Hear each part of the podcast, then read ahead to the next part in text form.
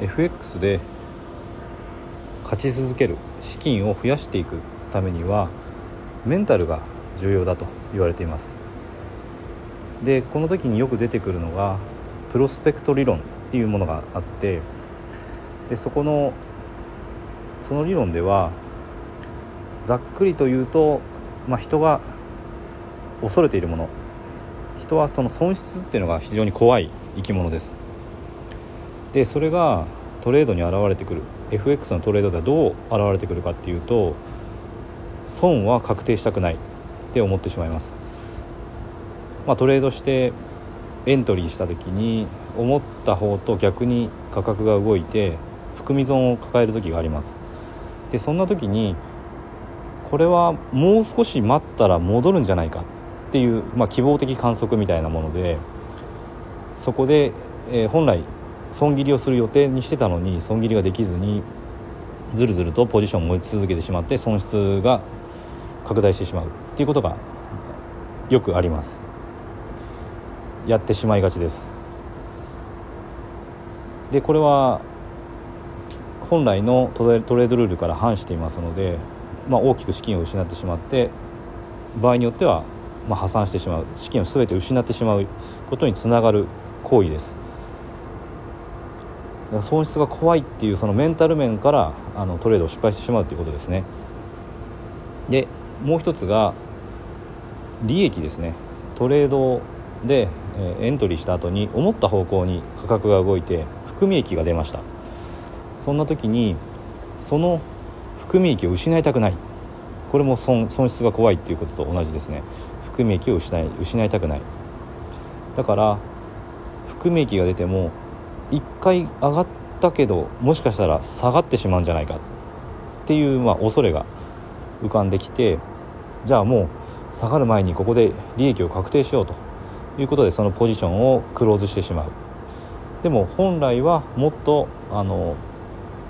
利益を取る予定の、まあ、トレードルールだった場合にもそれより小さいところで利益を確定しまうしてしまうということですね。でこれもあのトレードルールから反しているので長期的に見ると利益をまあ、増やし続けられない方向に働くメンタルの働きです。で、まあ、今言ったようなことをやると利益は小さくなるし損失はまああの戻るんじゃないかっていう希望的観測を持ってやってると望み通り戻ってちその損失が小さくなることっていうのはまああるにはあるんですけども必ず戻るわけじゃないので何回かに1回はいつまでも戻らずにずっと損失が膨らみ続けるっていうことが起こります。でこれをやってしまうともう何回かコツコツと小さな利益を積み重ねてきたのに1回のトレードで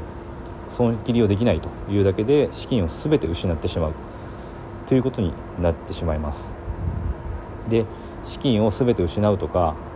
そこまでいかなくても大きく減らしてしまう。その自分が設定していたリスクですね。自己資金の何パーセントまで損失を許容するのかっていうところを大きく外れた損失を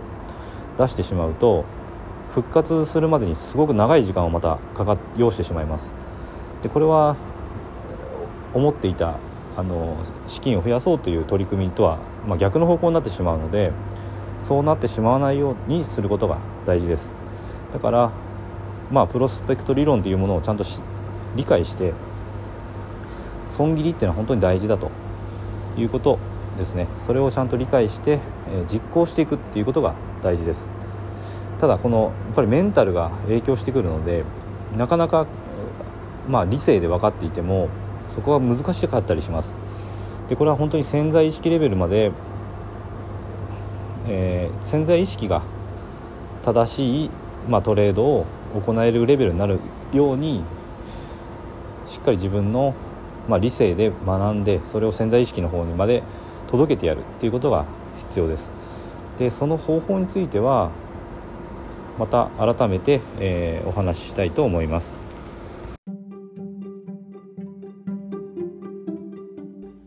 最後まで聞いていただいてありがとうございます。